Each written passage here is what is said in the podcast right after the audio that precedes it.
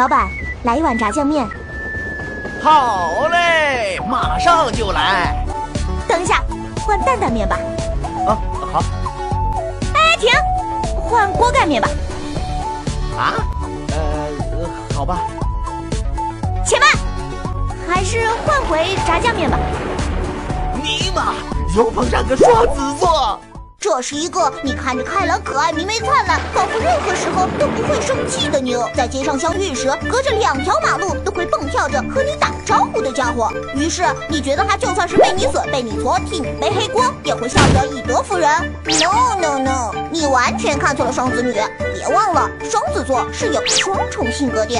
尽管表面上双子座女生的热情不亚于见到骨头的狗狗，你会被双子女突如其来的深情表白吓一跳，以为他今天不是吃错药就是打了鸡血。